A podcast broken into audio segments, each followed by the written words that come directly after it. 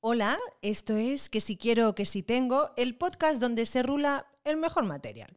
Aquí un día más, Natalia Ferviu para servirles y a mi vera, la más, Marta Ortiz. Hola. ¿Cómo estás, Martucci? Pues muy bien, como Pues- siempre. Pues muy bien. Hoy mm, se viene programa. Sí, guapísimo. Pero es que además. qué matrona y qué mamá. Eh, Bueno, sí, que mamá, ¿no? Se Sí, puede decir. hombre. sí. Hombre, y tanto. Sí, sí, sí, sí, sí. Los auténticos seres de luz, yo maravillada. He estado bicheando, ¿no? En, en vuestras vidas.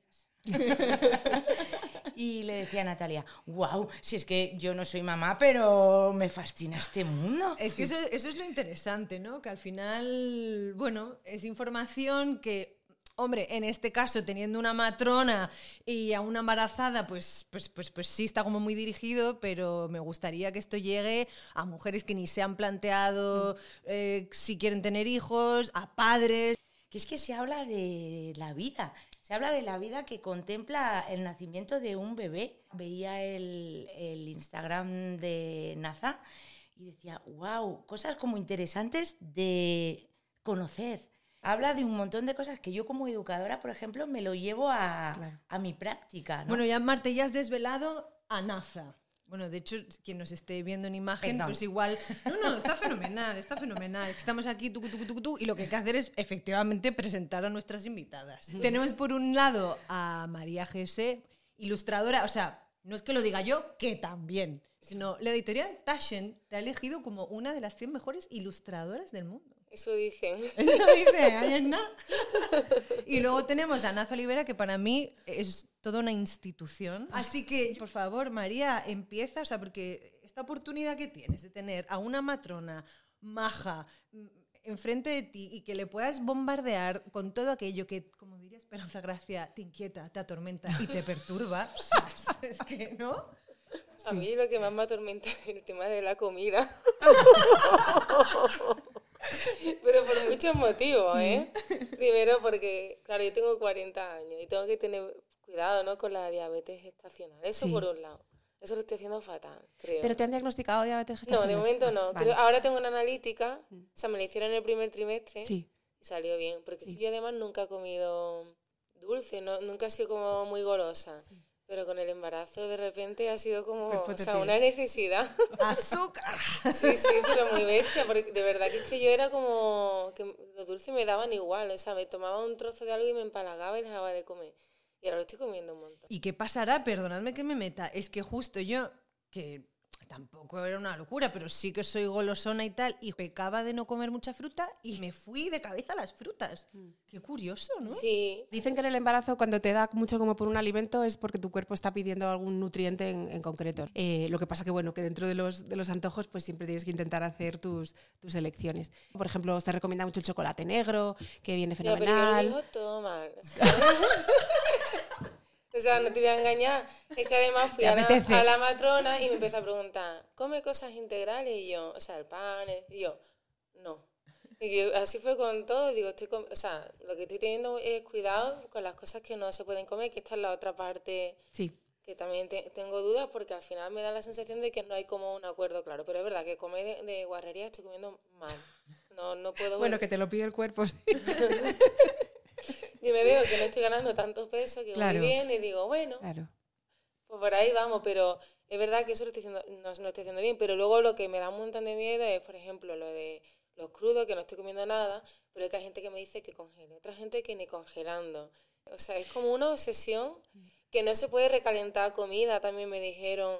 Pero digo, igual podría comer cosas que no estoy comiendo por ser demasiado prevenida. Sí, yo creo que o sea, en el mundo de la, de la maternidad hay como muchos extremos. ¿no? Y luego también lo que dices tú, que no hay un consenso. Tú vas a la matrona, te va a decir una cosa, yo ahora seguro que te digo otra, y luego tu obstetra igual te dice, bueno, pues esto. Entonces, eso ya vuelve locas a, a las mujeres.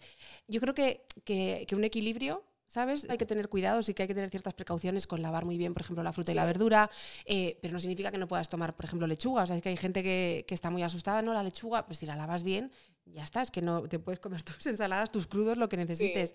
Sí, sí, Em, eso lo, ha- eso lo hago así, vaya. eso es. Eh, luego, el pescado, por ejemplo, sí que se recomienda eh, congelarlo por el tema del anisakis. Mm, o sea, y luego todo bien cocinado también por el tema de la toxoplasmosis, o sea que en realidad es casi tener la misma precaución que si no estamos embarazadas, o sea, es verdad que para una embarazada la toxoplasmosis es grave y una persona que no está embarazada no, pero al final el cuidado que tienes en tu día a día, ¿no? De que la comida no se contamine, pues es que es un poco parecido en el, ¿Y yo en el embarazo. comer sushi si el pescado está congelado previamente? Si ha estado congelado previamente, en principio sí, pero hay controversias. Hay gente que dice que por si acaso mejor evitarlo, que, que necesidad en Es que nueve cómo meses. sabemos que eso ha estado bien congelado. Claro, Yo, claro. La verdad tres es que no me días juego. a, a menos 20 grados, o sea, e- ese es por eso por lo que hay profesionales que te van a decir, no, mejor no. Y otros que van a decir, bueno, mientras haya estado congelado sus tres días y tal, sí que es seguro. Pues al final un poco... ¿Has visto pesadilla en la cocina? O sea, yo cuando veo esos programas de chicoteo, esas Pero a veces digo, pues me compro yo como el, el- Claro, el que te viene ya congelado, ¿no? Digo, me lo hago yo. Y me quito el capricho. Pero me da miedo, porque luego leí, no, porque puede tener listeriosis. Digo, pero la listeriosis no está mal los lácteos. Digo, Sí, pero es verdad que también puede haber listeria en el pescado. Por eso, o sea, que, que hay cosas con las que sí que se recomienda pues, ser lo más precavido posible. Bueno, el pescado, dentro de todo lo que hay, pues si me lo comes cocinado, pues casi mejor. Pues justo que estáis hablando de la toxoplasmosis, yo tengo que reconocer que una cosa que me atormentaba muchísimo era el tema de los gatos, Mm. que tengo dos. De hecho, no, no sería raro que pasara alguno por aquí en algún momento, ya os, os prevengo. Había escuchado historias de, pues conozco una mujer que tuvo un aborto porque un gato, no sé qué. ¿Esto qué? O sea, Eso está súper demostrado que la toxoplasmosis, sobre todo en los gatos domésticos, que además van al veterinario, que están vacunados y, y- y- Esterilizados. sí, eh, en realidad un gato, salvo que lo tuvieras cazando ratones, que podría el gato pillar la toxoplasmosis porque se ha comido un ratón, la toxoplasmosis no, no va a venir por los gatos por cambiar las cacas. O sea, realmente viene de la carne que no está cocinada que, y que, que pueda tener toxoplasmosis. O sea, que en realidad se coge por ahí, no por los gatos domésticos. Es lo que pasa que se han llevado los pobres toda la culpa. y, como y es verdad siempre, que sí. pobres gatos, es- es- es así. Te- salvo que tengas un gato que sale y caza y que te pueda traer la toxoplasmosis que la haya pillado, no es realmente la carne, o sea, donde se puede llegar a, a contagiar de toxoplasmosis. María, quiero saber qué es lo que te apetece tanto comer sushi. Hombre, claro. Sí, y el jamón. o sea, bueno, y últimamente tengo antojo de salchichón. Digo, Dios, o sea, tengo unas ganas de comerme un bocadillo de salchichón. Mira, con el jamón también hay controversia, porque hay, hay gente que dice que como está curado más de 18 meses, en realidad se podría comer con seguridad, sobre todo en España que hay como una trazabilidad muy buena ¿no? de los alimentos, y luego quien dice que no, por si acaso, que no vaya a ser suficiente los 18 meses. Pero sí que hay obstetras que dicen que con más de 18 meses de, de curado se podría. Y luego quien lo por seguridad. Yo lo he evitado. Es verdad que reconozco que ante la duda he decidido Mm. aguantarme. O sea, no me aguanto con los dulces, porque digo, bueno, pues si cojo más kilos o lo que sea, siempre digo... O sea, me da miedo la de la diabetes, pero digo, bueno, en un momento dado me pondrán más controlado. controles y dieta y tal, pero de momento... Bueno, si te apetecen, o sea, pues eh, hazlo, ¿sabes? Dale a tu cuerpo Que alegría, tampoco la prohibición y, y eso es otro temazo, ¿no? El de regañar, prohibir a las mujeres, eso es como muy...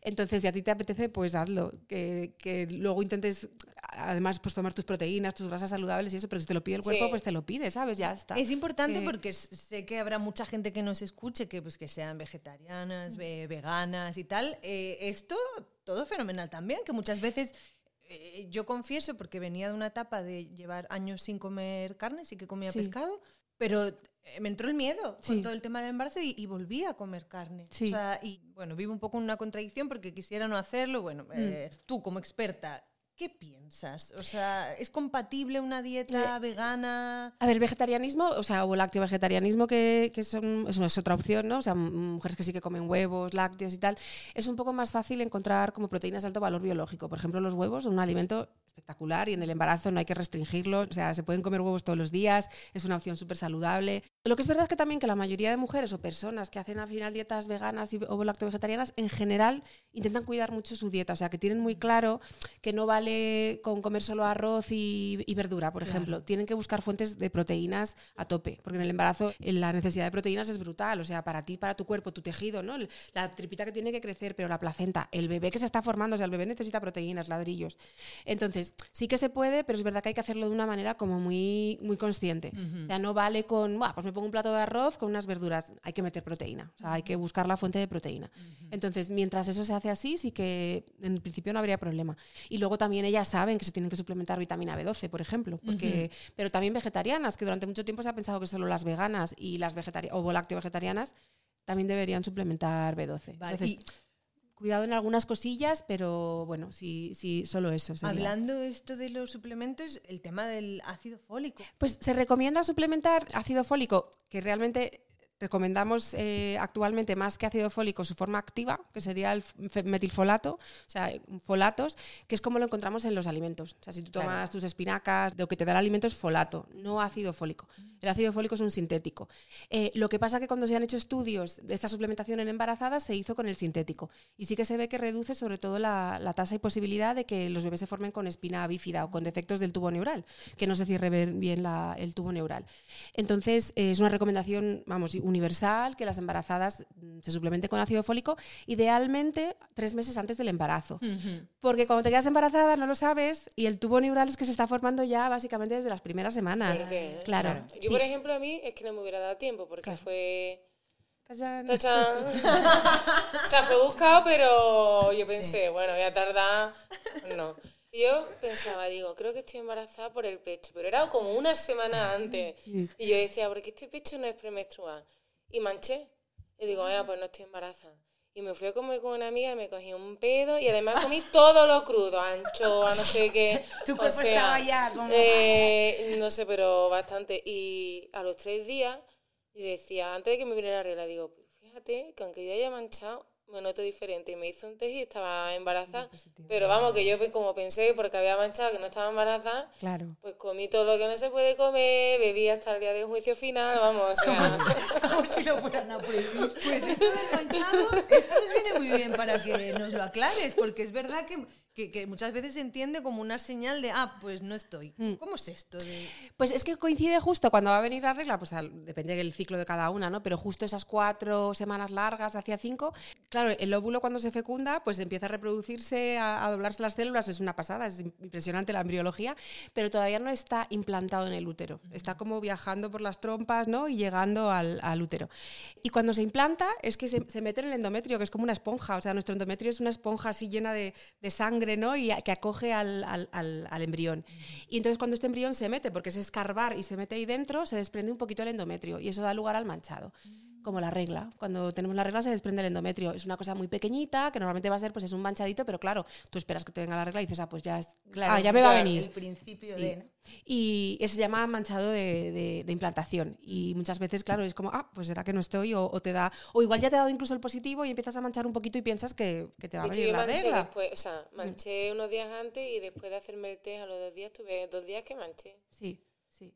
Podría ser el, o sea, este manchadito de implantación y luego que hay veces que hay pequeños sangrados, se rompen Sí. vasitos de- del endometrio. ¿Y cuándo da nos tenemos que miedo. preocupar? Por ejemplo, porque puede darse también, ¿no? Un escenario. Cuando es un sangrado abundante y rojo brillante, eh, pues siempre es mejor consultar. Es posible que sea un aborto en curso o hay veces que no, que resulta que pues eso, que se está, el endometrio se ha desprendido por, un, por algún lado. A veces también se dan hematomas mucho como retroplacentarios, o sea, justo detrás de la, la placenta empieza a crecer también muy al principio. Y digamos que detrás de un trocito de placenta hay como un pequeño hematoma y eso mancha también en las primeras 12 semanas. Obviamente, en cuanto hay un sangrado rojo y abundante y, y estábamos embarazadas, pues lo mejor es ir a que, a que nos vean. Que te pueden dar la mala noticia de que sea un aborto en curso o que se vea, bueno, pues que es un hematoma y un poquito de reposo, con cuidado y ver cómo evoluciona. Una pregunta, eh, esto de los ciclos que comentábamos, yo en mi cabeza mis días fértiles eran unos y luego me contaron una historia que a día de hoy todavía no logro descifrar. A ver, verás. A ver. que si el ciclo corto, no sé qué, o sea, de hecho, Marcelo tenía una fecha estimada de parto y luego resultó que era otra y me decían, es que eres de ciclo corto y yo, ah, claro. Varían bastante. O sea, la, la primera fase del ciclo, que es la de los estrógenos, ¿no? Y la hormona que secretamos, la FSH, tiene más o menos una, una duración que puede ser más o menos. O sea, tú podrías ovular pues tu día 11 de ciclo, desde que te ha venido la regla, ovular el 14, 15, incluso el 16. Entonces ya ahí había, habría bastante variación de unos 5 días. Y luego sí que es verdad que la fase después de ovular eh, se suele mantener bastante estable. En torno a unos 12, 14 días se considera un ciclo sano, porque la segunda fase es cuando has ovulado y produces progesterona, que es lo que va a posibilitar también luego que, que te quedes embarazada. o en cada te mes. han dado ya fecha. A te- mí me han dado fecha, pero ya tengo aprendido que desde la 37 a la 42 Muy bien. estoy dentro en del periodo. Ser mamá. Porque yo cuando ya, ya digo, si me adelanto, digo, ¿en qué semana? Entonces no se te ha adelantado. Ha, ha nacido en su Momento. De hecho, yo tengo un hijastro y siempre dicen que se adelantó un mes y digo, ¿un mes? O varias semanas. ¿Eh? Porque digo, ¿en qué semana nació? Que no se acuerdan, digo, Sí. porque nació además con tres kilos y medio. Wow. O sea, sí, rompió la bolsa. Entonces siempre dicen un mes antes y yo siempre pienso, ¿sería un mes o dos semanas antes? Claro. Porque claro, claro. Sí, claro. es diferente. Marcelo nació de, de 38 porque, bueno, me vino sentadico con un pie por debajo y tuve que ser Cesárea. programada. Bueno, este es otro temazo, pero quiero que María siga preguntando. Creo que el tema cesárea Sí. hay que hay que Sí, hay que hablarlo. Para mí fue una cosa, se me cayó, no sé, una losa encima cuando, no sé, parecía como que era mm, peor madre. Es tremendo y, y yo he escuchado a gente decir que los bebés están sentados porque a lo mejor tienes mucho miedo al parto, entonces tú misma con tu emoción estás haciendo que el bebé no se gire. O sea, hay que tener mucho cuidado con los discursos, ¿no? Y, y con el tema de la maternidad, yo creo que, o sea, que ha habido un momento de, de un extremo, ¿no? Y hay, hay violencia obstétrica, pero que lo que lo contrasta no puede ser como esto, que todo sea parto vaginal, que nunca hay que intervenir, que las cesáreas sean malas. El discurso no puede ir por ahí. Hay cesáreas que son imprescindibles. El bebé que viene de nalgas con un piecito por delante, porque un bebé de nalgas podría tener un parto vaginal, de hecho se, se atienden en algunos hospitales, pero el bebé que viene por el piecito por delante es el más complicado, o sea, puede haber complicaciones en la rotación del bebé, entonces es una cesárea adecuada, estupenda y maravillosa, ¿no? Y a veces estamos asistiendo a partos en paritorio y, y ya realmente llega un momento en que dices, no es seguro para el bebé o para la madre continuar con un parto, hay que hacer una cesárea. Lo importante de las cesáreas es hacerlas con cariño, dejar al bebé con su madre en la medida de lo posible. Y leerte a ti. Porque, ¿ves? Ahí Bueno. justo llegué tarde, pero llegué. Y Mm. llegué en el momento que, que- que tenía que ser. Porque gracias a ti pude exigir mis derechos Mm. y pude pedir que, por favor, aunque fuese una cesárea, quería, si el padre qui- o sea, Sí. estaba dispuesto, porque hay padres Sí. que, que se desmayan. Y él no lo tenía muy claro, pero yo dije, si él en ese momento quiere entrar, por favor que entre. Y entró, bueno, ya. O sea, no, lo puedo creer. O sea, era como, porque como sé que le da mucha impresión, Mm. dije, este no va a entrar ni de coña. Y fue muy bonito. O sea, el papá fue quien hizo el piel con piel, que Qué fue otra cosa que pedí. Yo no sé cómo estaré en ese momento para hacerlo. Si yo no puedo hacerlo, que lo haga, por favor, el papá. Sí. Y el pinzamiento tardío. No sé, María, si tú has... A ti esto todavía Esa- chino Sí, mandarín. no, no, pero eh, ahora aporto que tengo una cosa que aportar muy guay. Muy bien. Genial. Pues mira, o sea, yo eso no, me- no lo sabía, porque te- cuando tú me contaste lo de la cesárea, yo, a mí me estuvieron mirando si me tenían que programar cesárea por una cardiopatía. Que de momento parece que no. Sí. Yo la verdad es que no me siento menos madre ni menos mujer por cesárea. Esas Muy cosas bien, me parece... Efectivamente. No, no le he dado yo esa importancia, la verdad es que no... O sea, que yo quiero que salga lo mejor posible y ya está. Pero yo te dije a ti, "Ea, pues bueno, no es mal que pues viene, venga, tu vagina y tal, estupenda. Y de repente me cuenta que no y digo, perdona. Es que... Después de...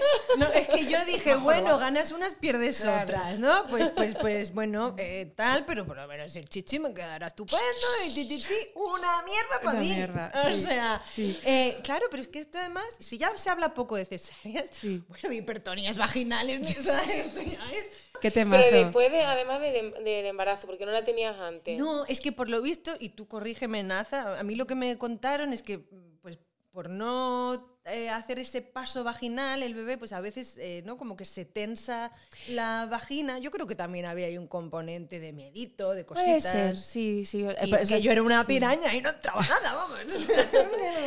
Pero- sí que es verdad que, que mucha gente piensa que, bueno, pues ya que pares por cesárea no, no afecta al suelo pélvico y, y, bueno, los fisios de suelo pélvico que recomendamos muchísimo encuentran una cantidad de hipertonías en suelo pélvico con cesárea brutal, pero brutal. Fuerte.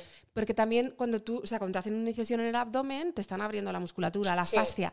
La fascia es algo que está conectado, o sea, la fascia de tu cráneo está conectada con la fascia de la espalda y llega hasta la planta del pie.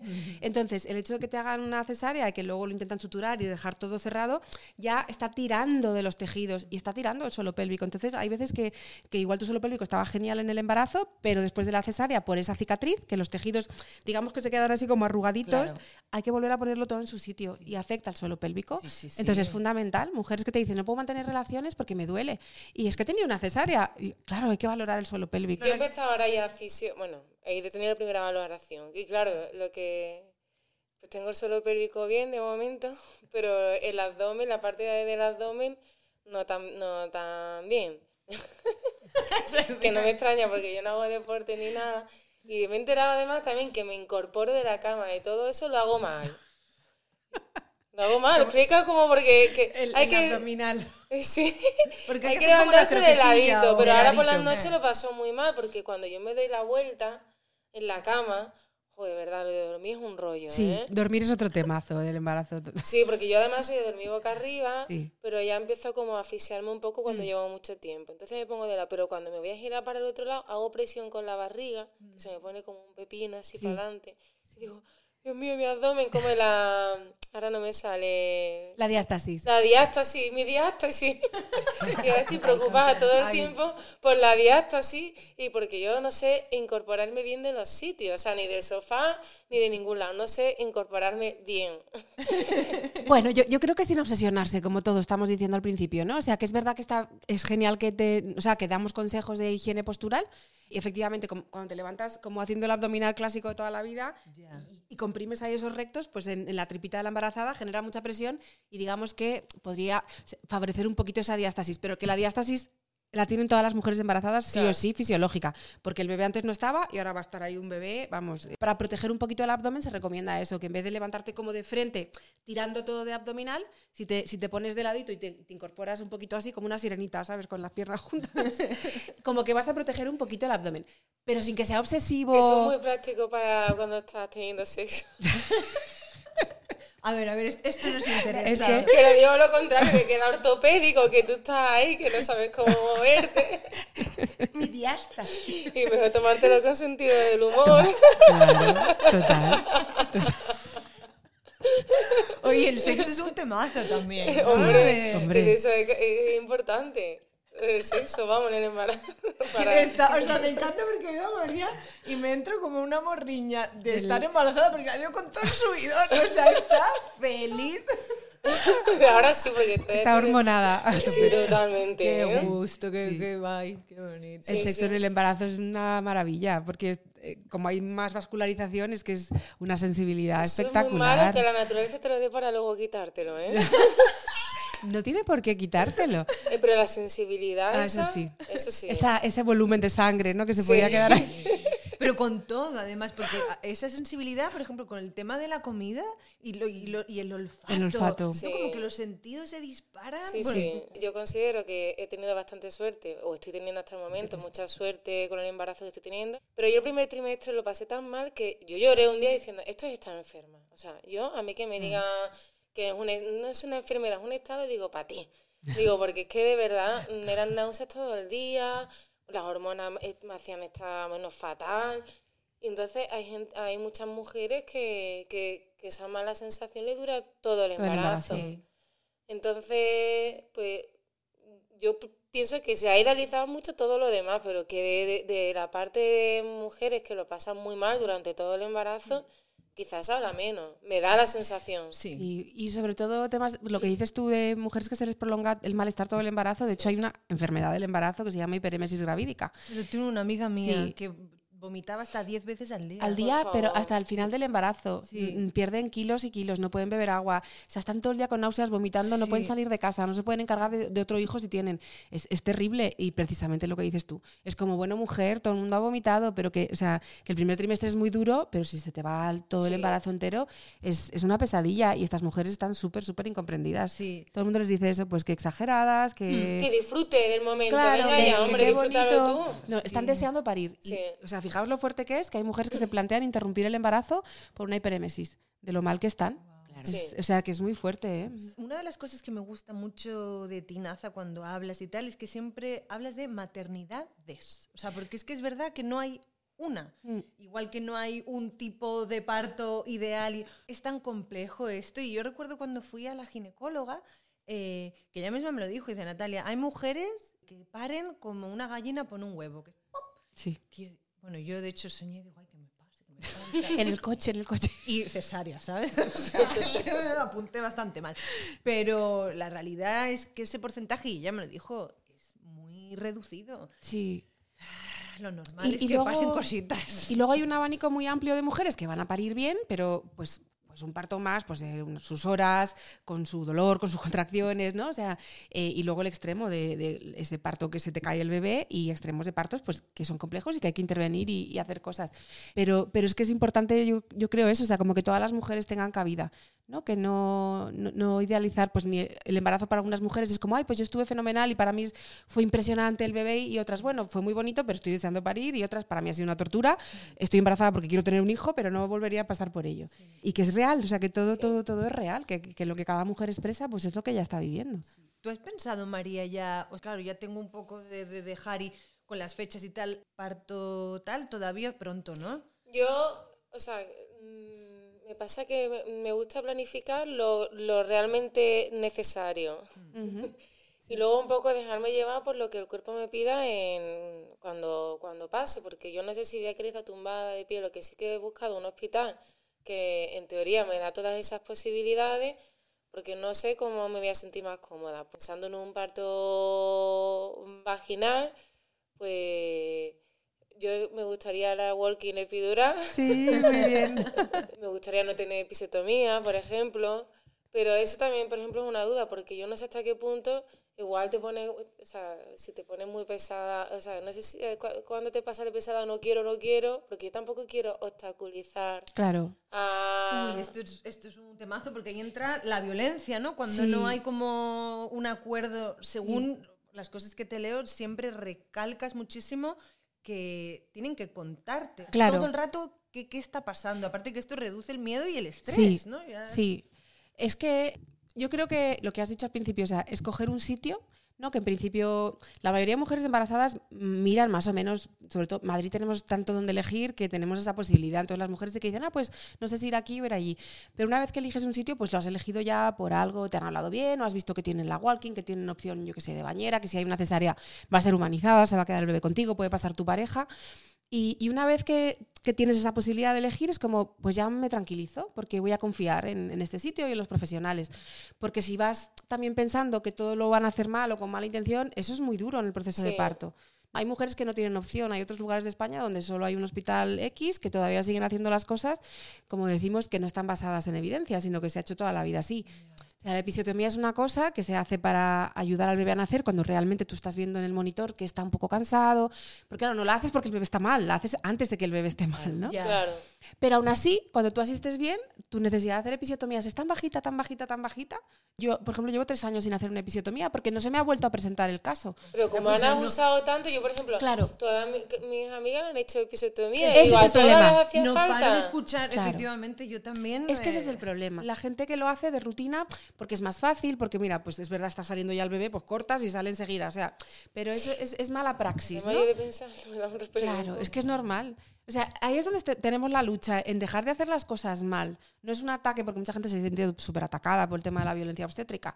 Y, y realmente es una autocrítica, es, oye, vale, esto lo hemos hecho así en los últimos 50 años, pero ahora sabemos, porque tenemos estudios, que esto ya no es así y que no hay que cortarle la vagina a las mujeres.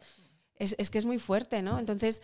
Pero si tú vas a un hospital que tienen bajas tasas, que asisten bien, lo normal es que no te la hagan. Si tú vas a un sitio donde se hacen pocas, si te la hacen, primero te lo van a contar y, Sí. y tú ya vas a ver viendo, porque no, no es como, ay, el bebé está mal, hay que hacer una episiotomía. No, es como vas viendo un parto que es dificultoso, que el bebé le cuesta, que cuesta bajar, que está cansado, que el monitor no sé qué, entonces tú ya lo estás viendo. Y ahí es donde lo que dices tú, tú le vas contando, ¿no? A, bueno, es que está un poco cansado, es que está colocado, a ver si conseguimos que rote, porque es claro, que muchas tal. veces no, o sea, no se cuenta, es como. Digo nada, no se eh, y, y- y- Sí. y es que tú quieres saber Sí. qué está pasando en todo Quieres saber y te ayuda a, a ir procesándolo. Claro. Porque si tú crees que todo está bien y de repente llega alguien y te dice, tu bebé está sufriendo episiotomía, Sí. hay que sacarlo ya, te quedas, dice, a mi bebé se va a morir, ¿qué le pasa? ¿no? Porque, Sí. porque además es, es que es un momento súper vulnerable. Sin embargo, si tú vas contándole a la mujer cómo va su proceso, si crees que necesitas hacer algo, por qué lo crees, si se lo explicas, si se lo cuentas, eh, o sea, yo ya te digo, si, si realmente llegas a un punto en que crees que tienes que hacer una episiotomía y le dices a la madre, mira, es que tu bebé mm, lleva ya un ratito que creo que si hago una episiotomía para que nazca ya, eh, eh, es mejor para él. Y las mujeres te dicen, sí, claro, lo que haga que falta. Claro. Pero lo que no puedes es no decir nada, no tal, no sé qué, y de repente nace el bebé y, y la madre, ah, ¿me habéis hecho una episiotomía? Parece como que la mujer que está pariendo no está ahí. Ajena, sí, sí, como si No no es, es- es una cosa que has cortado y ahora hay que suturar y no está ahí. Y estás hablando y contando como... deshumanizado. Y es un momento vital, brutal, cuando una- o sea, estás dando a luz. Es, es, es una exposición, es, es, forma parte de la esfera sexual de las mujeres, ¿no? Sí. Entonces estaría muy bien saber eh, pues, cuáles son nuestros derechos. O sea, es que realmente los derechos, de- vamos, es- está la ley de autonomía del paciente que dice que a una, un paciente, en este caso una mujer sana, embarazada, pero bueno, paciente, tú no le puedes hacer nada sin explicarle lo que vas a hacer y pedir su consentimiento. El consentimiento en sanidad tiene que ser o bien firmado, por ejemplo, una epidural. Para ponerte una epidural tienes que firmar un consentimiento de que van a hacer esa técnica. Pero también un consentimiento verbal, porque hay veces que no te da tiempo, Sí. ¿no? Ese momento, por ejemplo, del bebé, eh, mira, esto, esto y esto, creo que debo hacer una episiotomía, ¿te, pare o sea, ¿te parece, me autorizas? Y la mujer te va a decir, sí, pues tiene su consentimiento verbal. Pero eso debería ser algo que los profesionales no se tomen a malas. Que tú lo que quieres es llevarte bien con la mujer Sí, que estás asistiendo y claro. que ella confíe en ti. Y confía en ti porque ve que le estás explicando las cosas. Entonces, Sí. como una retroalimentación. O sea, no, no es una guerra, sino es, es yo te trato bien y porque quiero asistirte bien y acompañarte bien y que tengas una buena experiencia. Te voy a preguntar otra cosa. Sí. del parto. Me encanta. Yo había elegido un hospital también que en el caso de que me tengan que hacer cesárea pudiera entrar mi pareja, hacer piel con piel si no hay complicaciones, ta, ta. Pero el otro día leí como de alguien que en ese hospital en la cesárea le habían atado las manos. ¿Tú puedes pedir que no te la aten? Sí, a ver, hay cosas que se hacen un poco como muy rutinarias, ¿no? La- los quirófanos, cada cirugía tiene como su posición.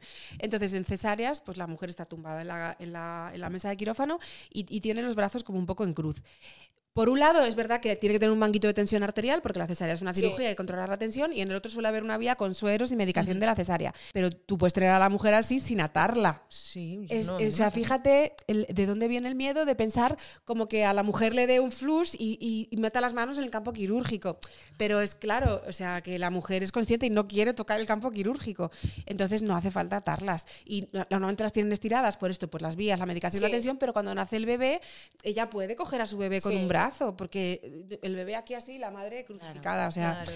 se hace por rutina y no es necesario. Y lo puedes pedir porque hay veces que lo hacen sin pensar. Yo el otro día entré en una cesárea y, y el anestesista, claro, de rutina, pues le, le puso los, los velcros en la Ay, mano. que me da como una sensación Claro, malísima. sí. Y le, y le dijimos, "Eh, si no te importa, ah, sí, sí, sí, claro, sin problema, se los quitamos. La mujer así, cuando nació su bebé, pudo, pudo cogerlo. Porque a veces es verdad que es como por rutina, pero que si lo dices, no, ¿te importa no atarme? No debería haber ningún problema.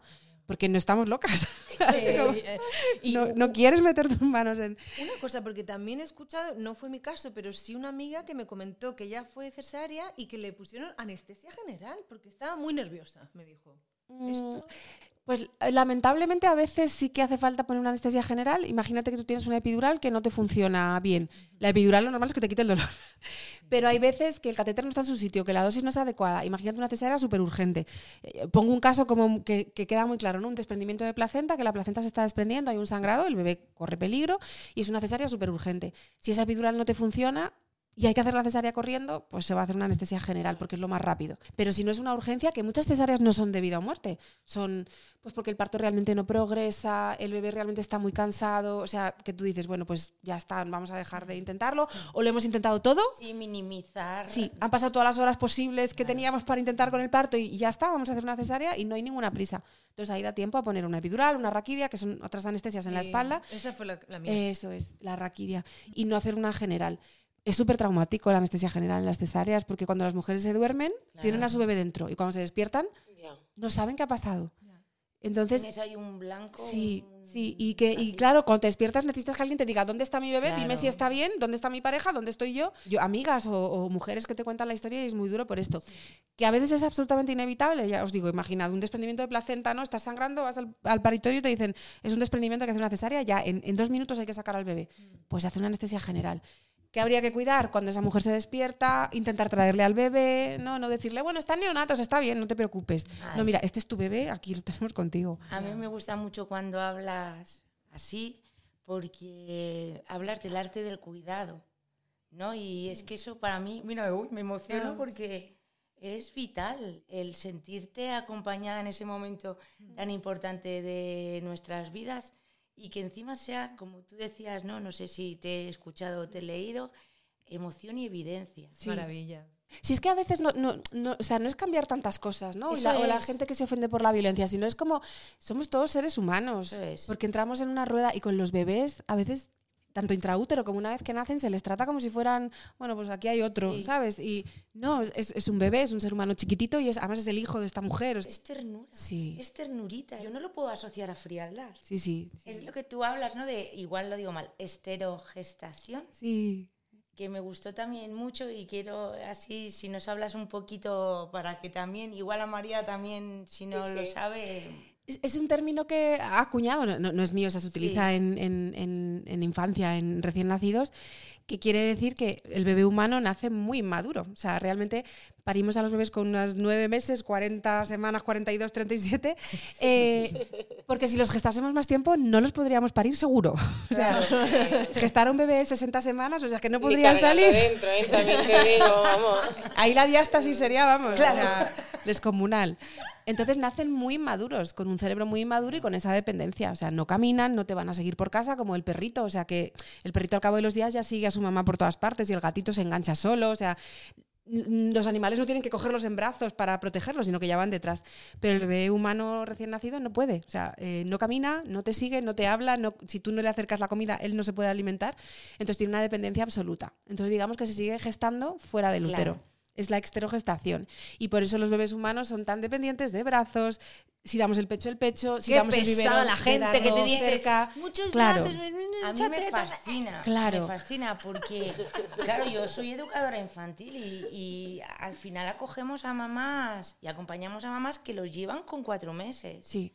Pues tú Sí. también formas parte Sí. Hombre. ¿no? de, de ese proceso porque eh, tienes que proteger a un ser humano que todavía está Para el regazo. desarrollándose. Sí. ¿no? Entonces, Sí.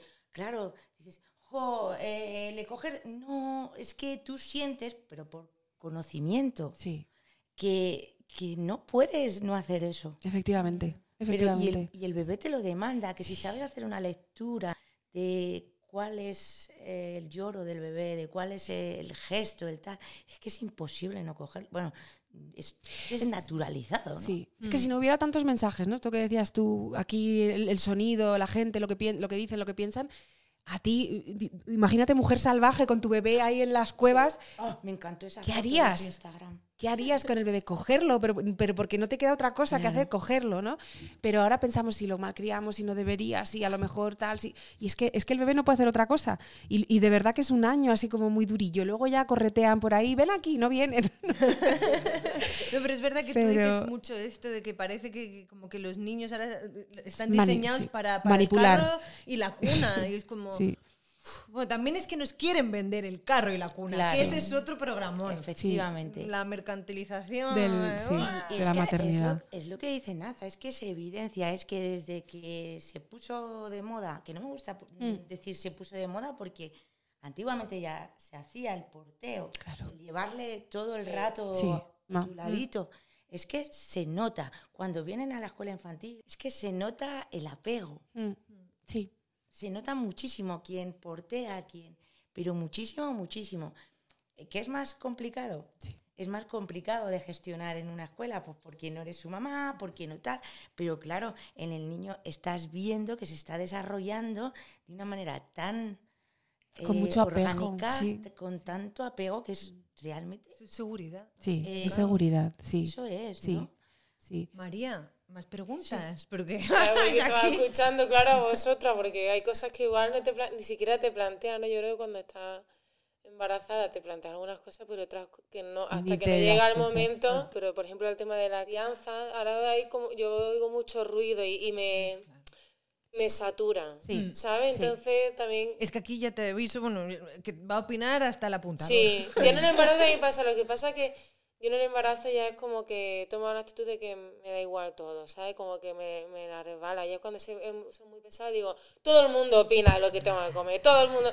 Y, digo, y se lo digo para que se callen porque tampoco somos tontas, ¿sabes? Sí, que, que yo creo que hay una parte que de naturaleza que yo creo que todas las, las madres y los padres, que yo incluyo a mi pareja, lo hacemos lo mejor que sabemos que podemos y que vamos a ir resolviendo. O sea, que si tu hijo tiene cólico de lactante, seguro que ahora mismo hay un montón de fuentes de información para decir, venga, ¿cómo lo resuelvo? Pero de repente decir, wow, lo único que me ha preocupado es de buscar un, una asesora de lactancia, porque eso sí que me da miedo, el, como el sufrir como de forma innecesaria, que también digo, jolín, la verdad es que cuando parimos en los hospitales no- deberían de estar esas mujeres, ¿no? Sí, sí. Bueno, de hecho hay otros países de Europa que, que, que- que- Sí. nada de que tienes acompañamiento. Sí, y- aquí en España es que o sea, las plantas de maternidad en general tienen poco personal. Sí. Entonces, al final, las lactancias, pues de las tareas del día es un poco... mm, Depende mucho del hospital, porque hay hospitales que sí que tienen pues, consultoras de lactancia y BCLC, ¿no? que son asesoras muy especializadas y que van viendo a las mujeres en el posparto, pero en general es una atención como muy desigual. Y, y hay mujeres que nadie la... O sea, pero porque no hay o gente cualificada o suficiente personal y al final te vas a casa con grietas, con dolor, Sí. sin saber si el bebé está comiendo y es que es, es un sufrimiento, es terrorífico. Es que eso es lo que a mí, porque yo veo como que siempre hay como un empeño de póntelo en el pecho, póntelo en el pecho, pero no te explican cómo. Y tú estás Ya. sufriendo y digo, Claro. Pues igual si desde el primer momento que te lo ponen en el pecho hay una mujer que te dice así no, asá, ta, ta, ta, y tú te vas a tu casa y tienes ese trabajo hecho. Claro. Es que yo me O- lo colocaba mm, como en mi imaginario era la Virgen María con el niño Jesús. Entonces, fatal. O sea, eh, me estaba ahí haciendo. Haciendo daño. Y eso tengo yo duda. Claro, De- y debería porque de tener. dolorida, estás- Claro. Mm. Porque yo digo, eh, debería tener la primera sesión con la asesora antes de parir. Puedes hacerla de las dos maneras. O sea, es interesante. Si pudieras hacerlo, en realidad está guay porque así hablas con ella, te conoce, eh, pues más o menos cuándo va, dó- dónde vas a parir, eh, yo qué sé, ¿no? Un poco tus inquietudes con la lactancia, porque sí que se puede hacer un poco de, de, pues como preparación al parto, pues igual preparación a la lactancia, para tener unas nociones como básicas, ¿no? De, mira, hay calostro los primeros días, es suficiente para el bebé, lo que pasa que tiene que comer a demanda, o sea, como nociones así que te den tranquilidad a ti, o sea, que puede estar muy bien. Y ya cuando de salud, eh, oye, mira, que ya he parido, voy bien, o ya me duele, cuanto antes, ¿no? O sea que. Claro. Pero si no pudiera ser antes, realmente por lo menos en cuanto nace y, y que te vayan a ver, sería Es suficiente. que yo sé que está lo de los grupos de lactancia, pero eso me da más miedo ahí, ¿sabes? Ya. a los grupos de lactancia. La verdad, porque, porque, porque yo no quiero que me digan que tengo que dar pecho a toda costa. O sea, lo que quiero es que si tengo un problema me ayuden a resolverlo, pero tampoco quiero eh, como tener la presión de hacer una cosa porque, Sí. ¿sabes? La, la- la lactancia tiene que ser un deseo. Sí, No, no, un- no algo racional, ¿no? O sea, porque la lactancia es lo mejor para el bebé, tal. Sí, pero tienes que hacerlo por deseo, no, no por no que te lo metan desde aquí, porque mm, pues es que es muy dura, así, ¿no? absolutamente. Y, y luego, aparte, Crea también. muchas expectativas, Sí. ¿no? O sea, Sí. Y mucha culpa. Mucha culpa. Porque si lo es- haces desde, es que esto es lo mejor para el bebé, pero me duele un montón, el bebé no está cogiendo peso, nadie me ayuda, no puedo, eh, eh, y dices, pero es que esto es lo mejor para el bebé. Entonces, claro, la culpa, la culpa, le voy a dar un biberón, o sea, tiene que ser como un deseo. Si va todo bien, pido ayuda, porque Claro. o sea, es verdad que se pueden arreglar muchísimas cosas con la lactancia, eso es lo importante. Pero incluso si llega un momento en que aún así, eh, ¿sabes? Es como demasiado, no pasa nada. Claro. De todas formas, claro, sí que hay que recordar que para la gente que tiene clarísimo que no quiere dar el pecho, hay que pedir ¿no? una pastilla, según yo tengo entendido, Sí. para que te corten la, la subida de, De la leche. leche. Yo es verdad que me dejé fluir porque no tenía muy claro, soy así como muy acuariana, yo de, bueno, a ver qué siento en ese momento. Y me apeteció dar el pecho, me, me- me salió a mí esa cosa, Mm. que justo otra cosa que, que descubrí gracias a ti, porque yo pensaba, ah, como he sido una cesárea programada, claro, mm, me ha tardado en subir la leche porque mi cuerpo no estaba preparado. no- Y no, No. es porque no ha habido tanto contacto con Sí. el bebé. Fíjate, esto de que te lo ponen que tú dices, qué pesadas. Bueno, a mí me vinieron incluso como a estimular los pezones, que yo decía, pero ¿qué es esto? Hija, sí, Es sí, muy invasivo. Que yo estaba en plan de, pero me sentía un poco en una película, pues no sé, tipo como agua para chocolate, una cosa así, ¿sabes? De eh, estas señoras aquí. Pero bueno, en el hospital Ay, recuerdo que esto era para que te fueras bien, mejor, no peor. No Pero tiene, no que digan a tu pareja cómo hacerlo, que a lo mejor te apetece más, yo qué sé. lo Bueno, normal es que te pregunten antes No, de tocar. Pues a mí me, yo estaba aquí, pero ¿qué es esto? Pero bueno, eh, bien, es verdad que me, me, eh, me agarró del pecho Marcelo en el hospital, o sea, de, de un pecho, luego ya con la calma, más de tranquis y bien aquí en casita, ya en el otro, pero tuve mi momento, eh, crisis de lactancia, mm, calor loco. Eh, aquello que estaba casi en carne viva, eh, una ampolla, ya, que Sí. me tuve que pinchar, pinchar. porque no sabía qué. La Pero tengo que decir que cuando todo Pasó. pintaba que iba a decir a tomar por culo, de un día para otro, se me pasó. Fíjate. O sea, esto es una de las cosas más locas para mí de Fíjate. la maternidad, que es que cuando crees que nada puede ir peor, De repente es se- la hostia. Es que igual cuando se pierde toda esperanza, tu cuerpo dice, "Puh, pues, estoy en el momento idóneo para Hay que seguir. fluir. Sí, igual lo que pasa- deberíamos de fluir, claro. como dice María. un Bueno, pero hay más, cosas ¿no? que no, porque, o sea, hay que dejarse fluir, pero la información también está bien, porque yo ahora pienso mucho en mi hermana, que ella ha tenido tres hijos. Y de los dos primeros tuvo grieta y tuvo que ya tu- utilizó pezonera mm, toda la lactancia y luego de la última pues no cogía peso y al final descubrió que era que la sujetaba mal. Pero ya ella pasó al biberón y biberón, vamos, no tampoco... Y ahora yo mm, después de leer digo, anda, pues resulta que es que en realidad probablemente no lo, no lo, hizo, no lo hizo bien entre comillas, ¿no? Porque no tiene ella culpa, ella no, no, le habían enseñado. Pero que probablemente es que desde el principio... Anda, ¡Hola, ¿qué os dije? pequeño!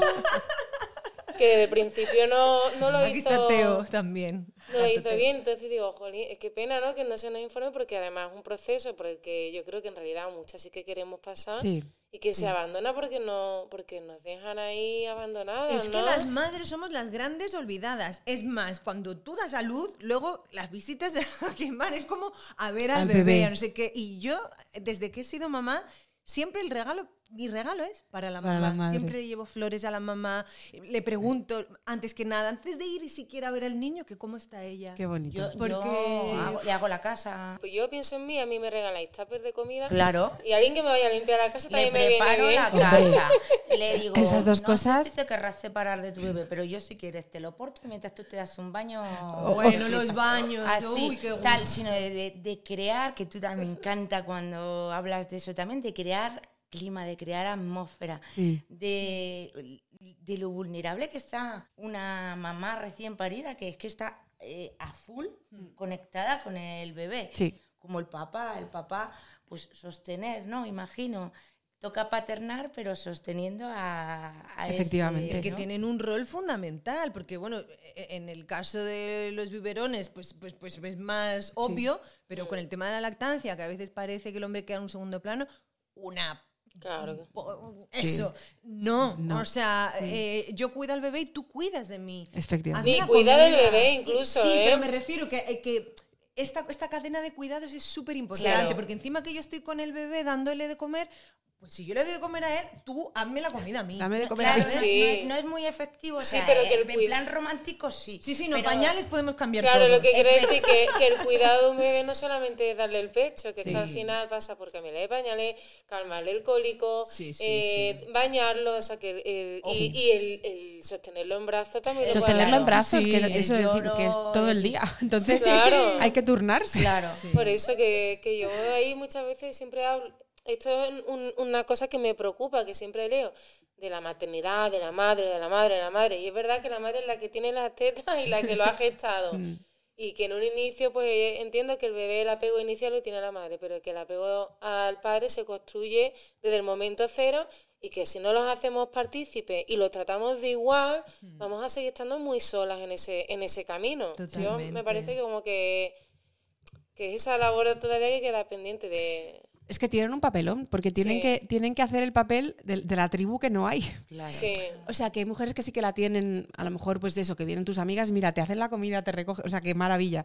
Pero en el día a día, en realidad, ¿no? En las ciudades, o sea, tu tribu si vas, si quedan, si vienen, pero no. Que a veces no tienes ni la familia cerca. Claro. Sí. Entonces la pareja tiene un papelón, que es, es sostener todo alrededor mientras tú mm, haces, e- o sea, o, o te echas una siesta, o estás dando de mamar, o te vas a dar un baño porque llevas, te has podido duchar hasta las 3 de la tarde. Yo muchas veces cuando yo me noto que estoy como muy cansada ya con, con eh, la tensión está como, Sí. no sé, fatiga muscular, Sí. le digo a mi compi, no puedo, compi, mm, y ya no se trata de que lo estés haciendo ni bien ni mal, se trata de hasta aquí puedo. Entonces, también no volvernos superheroínas en plan, que yo voy a poder, sino delegar, ¿no? Y decir, toma, está mejor en tus manos que en mis manos ahora mismo. Sí. Y es que a- al bebé hace... Hay, que saber tiqui, delegar, porque es verdad que hay veces que uno dice, ay, pues ya lo hago yo, que lo voy a hacer mejor, ¿no? De eso a veces eh, se peca mucho, ¿no? Sí, o con el bebé, como tienes esa cosa, ¿no? De, bueno, pues ya, ya me,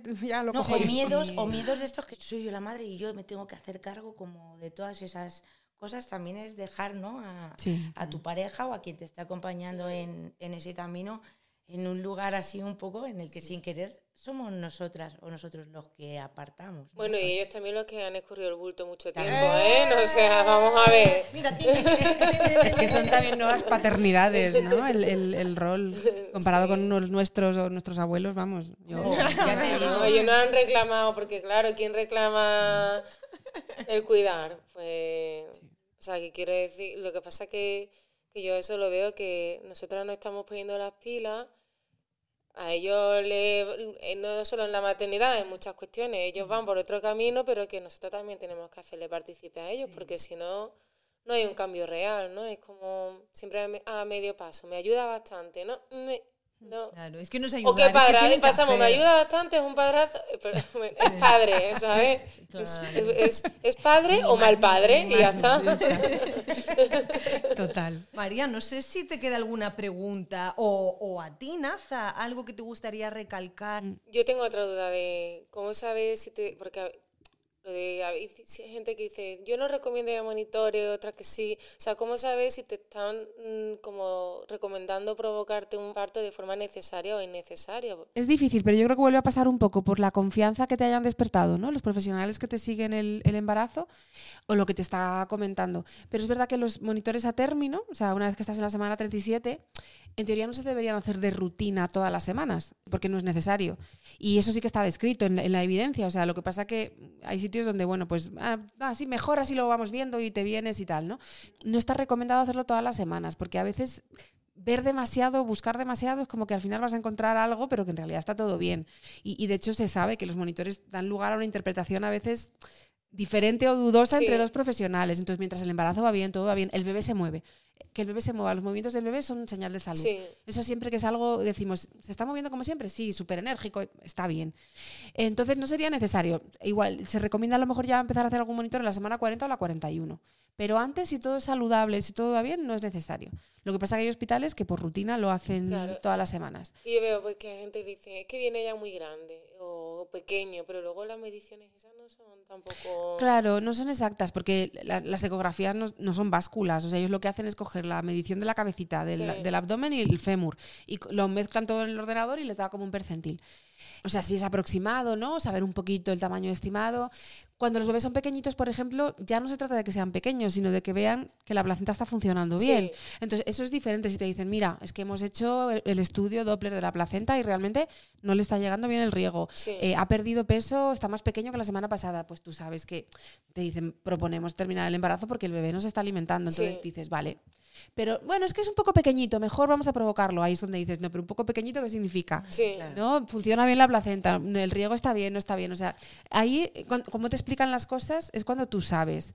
Eh, si lo que te están diciendo es un poco, pues, bueno, pues. O porque sí que es verdad que, que hay veces que se, que se induce con mucha facilidad. O por grande también. O por grande, sí. El bebé grande, mientras no hay una diabetes gestacional, hay mujeres que miden un 80. Claro. Pues es que su bebé no va, no va a ser especialmente pequeñito, porque genéticamente no lo puede ser. Y si tu pareja también es alta, pues ya olvídate. Entonces siempre hay que diferenciar bien. Y además hay como unos extremos también, donde a partir de pues cuatro kilos y medio, igual sí que te planteas, oye, pues a lo mejor se podría inducir, pero no porque un bebé pese cuatro kilos o 3,800, ¿sabes? No, Sí. Tiene que ser algo objetivo. O sea, siempre se tiene que trabajar con objetividad, no con... Es un poquito grande, venga, vamos a inducirlo. No, pero ¿cuánto de grande? ¿Qué percentil? ¿Qué semanas tengo? No hay una diabetes.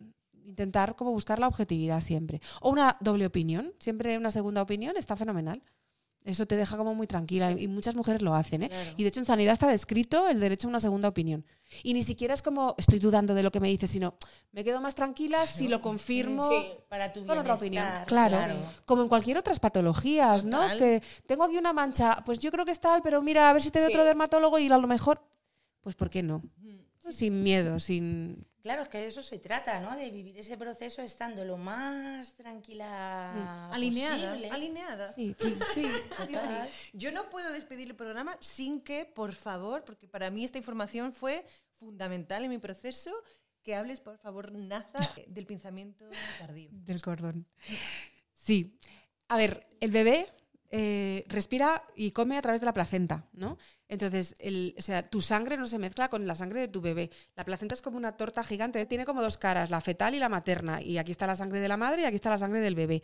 Pero dentro hay como unas membranas, o sea, no se mezclan. Entonces, el bebé manda toda su sangre de su cuerpecito a la placenta y la madre le da oxígeno y nutrientes.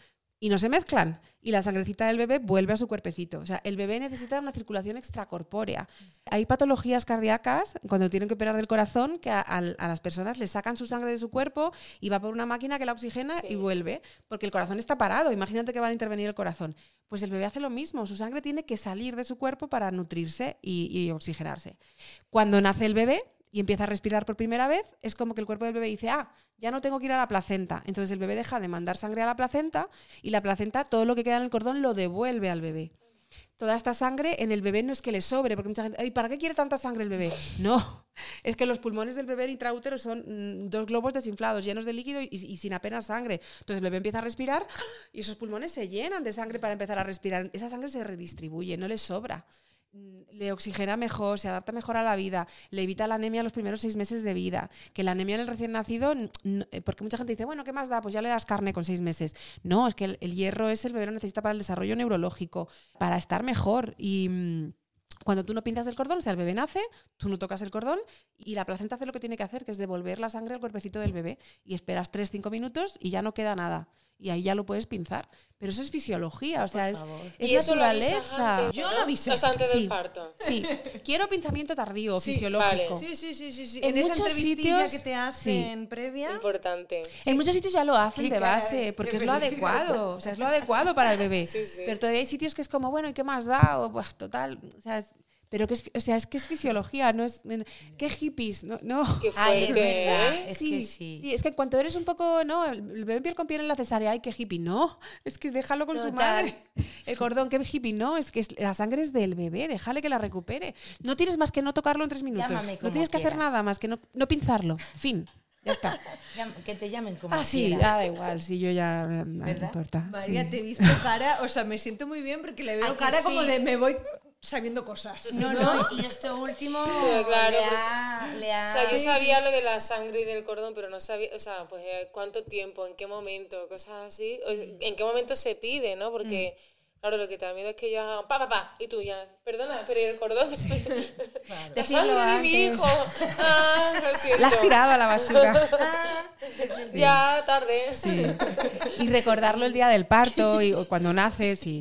Sí. Bueno, yo de hecho. Hablarlo es que antes es importante. Estar ahí, pues eso, eh, re- recién hecha la intervención. y Vi la carita de, de Marcelo. Fue además un subidón porque las ecografías nunca llegué a, A verle. verle. la cara. Siempre se la tapaba. Entonces fue como, claro, no tenía ni idea qué, qué- qué iba a pasar ahí. Me acuerdo que le dije, ¡qué bonito! y entonces, o sea, estaba tan Subidón. exhausta en ese momento que lo único que, o sea, que pude decir, o sea, me lo pusieron encima, le abracé, le sentí y dije, piel con piel con el padre, pínsame. y, me, y me dormí. Y me Pero caí. eso- Yo fíjate que, que creo que María va a tener, así, así, en plan pitonisa, ¿eh? Sí, me parece muy bien. Venga, creo que María va a tener un parto eh, como lo tenga, pero como le va a echar tanto sentido del humor, porque te veo tanto sentido del humor, que va a ser fantástico bueno. porque eres una craca. Qué bueno. Y yo creo que va, que al final va a naturalizar todo y Sí. va a utilizar el humor como mecanismo de. Los partos pueden ser muy divertidos, ¿eh? ¿A que Nos reímos a veces con vosotras y con las parejas. Bueno, bueno, bueno. Cuando se ponen la epidural, que se, les ves blancos, pero tranquilo, que la epidural es para ella, no para ti. Escúchame, que yo quiero que mi pareja vea la expulsión. Claro. Y él, de su hijo anterior, No lo atrevió. Se puso atrás y digo, pues yo quiero que veas cómo es. claro, ¿no? O sea, me parece como Sí, sí. horrorosa la imagen, pero un milagro. Mi chico dice que es como National Geographic. ¿sabes? en plan, hostia. Sabes que eso puede ser, para ti igual puede ser algo que tú veas como muy espiritual, pero para otra persona igual más racional dices, pues No me ya apetece. lo veo luego, que ya si eso No, lo yo veo quiero luego, que vea lo que ha que hecho no mi venido- cuerpo, eso, ¿entiendes? Eso, eso. O sea, Para que luego lo. Claro, lo- es que no es lo mismo. Es que lo siento, pero Me no es lo mismo. Yo sé que la imagen no será bella. Ah, O sí, O sí. depende. Claro. Pero que vea lo que mi cuerpo ha hecho. o sea, Es divertido. Ayer Con mismo. un bollo. Nació un bebé que no le habían puesto nombre. Y, y toda la dilatación, cada vez que entraba alguien le decía, ¿cómo se llama el bebé? Y ellos se miraban, no sabemos. Y, y cuando nace el bebé, dice la madre, se llama tal y en lo que tú digas. ¿no? Por- precisamente por esto que dices tú, de, de, joder, es que lo- mira lo que ha hecho su cuerpo, Total, no le voy a discutir el nombre del bebé. Ah, Por cierto, importante también, la gente que no quiere saber el Sí. sexo, hay que avisarlo. Hay que avisarlo en las porque ecografías. En una revisión te pueden Te meter plantan. la pata y te lo cascan. Bueno, pero ya eso está bastante siempre. normalizado, que te, ¿no? que te pregunten, Sí, ¿quieres pero, hay- saberlo pero tiene, o sí, no? pero, Pero, hay veces que vas en rutina y, ah, mira, es un... eh, no quiero saberlo. O sí, o, ay, Sí, que... sí. Claro. Sí, sí, sí. Pues chicas, eh, o sea, estoy encantadísima. Mm, María, por tu proceso, sé que tardaré un poco más en verte porque ahora necesitas tu tiempo, tu intimidad y tus cosas, pero me encantaría en cuanto Sí. pueda saber de ti. Naza, no sé si recoges esta petición, pero me chiflaría que volvieras. Ah, yo encantada, Eh, sí, porque es que encantada. creo que, que- que- que hay tantas cosas que, hablar. escucharte. Y me gustaría cerrar con una cosa que leí tuya que decía, la maternidad supone una revolución sexual, física, emocional y hormonal. Conlleva una reinvención, una reconexión con nuestra parte animal, tan mal vista por una sociedad que quiere que produzcas y tengas ambición. Es maravilloso descubrir que te sientes poderosa cuidando a tus hijos. Qué bonito. ¡Ay, qué bonita! y yo añado que también leí, criar también es una manera de existir, ¿no? ¡Qué bonito! Sí, sí, sí, sí, sí. Qué guay, muchas gracias. Ser matrona es tu manera de estar en el mundo. Y efectivamente yo así lo he sentido, lo he sentido hoy. Muchas gracias por ser y estar Un placer con- estar aquí con con vosotras. Muchas gracias. Totalmente, gracias. totalmente. Y nada, pues hasta aquí todo por hoy. Pronto más, no sé si mejor. Adiós.